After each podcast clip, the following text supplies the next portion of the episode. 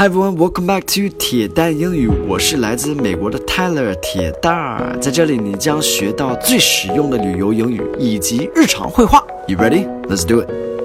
Hello everyone. Today's focus word is trim. Trim. Trim is a verb that you would use when you go and get your haircut. 去绞头的时候才会用到这个 trim。嗯，这个就是修剪一下。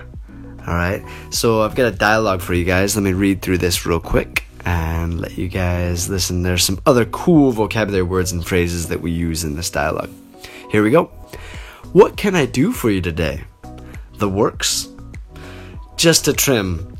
Little off the top, but go ahead and buzz the sides, please. Okay, so let's look at this first sentence. What can I do for you today? 这个挺常见的，在国外我们说 What can I do for you today? It's like How can I help you today? Same thing. 呃，今天能帮到你什么忙吗？The works. This maybe you don't know. 高级水平有可能也不知道这个这个句式。Um, the works means like everything。呃，去洗车的时候也说 the works is like 彻底洗，或者是彻底收拾一下。就比如说去去剪头的时候，the works is like do everything。Just a trim. Okay, so just a trim 就要修剪一下，just a little bit. All right, little off the top. That means just cut a little bit off of the top. So we have the top and then you see here we have the sides as well. So 上面是 top, side 是侧面，边上. Alright, but go ahead and buzz the sides, please. So just on the top, he's just gonna have a little bit off the top, which means just 呃稍微收拾一下吧。呃，然后在侧面 buzz the sides, buzz the sides. Buzz means 剃，so 剃光了，但是是侧面。This is actually how I like my haircut.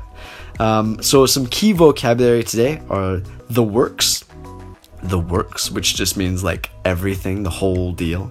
Trim, trim, 修剪. The top, the top, 上面. Go ahead, go ahead.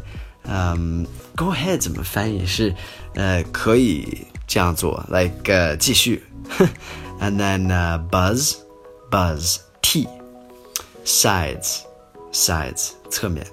all right, your homework today is to use this trim and make a sentence. 用这个 trim 来造个句子. Have a great night, guys. I'll speak to you guys soon. All right, take care. Have a good one. Bye bye.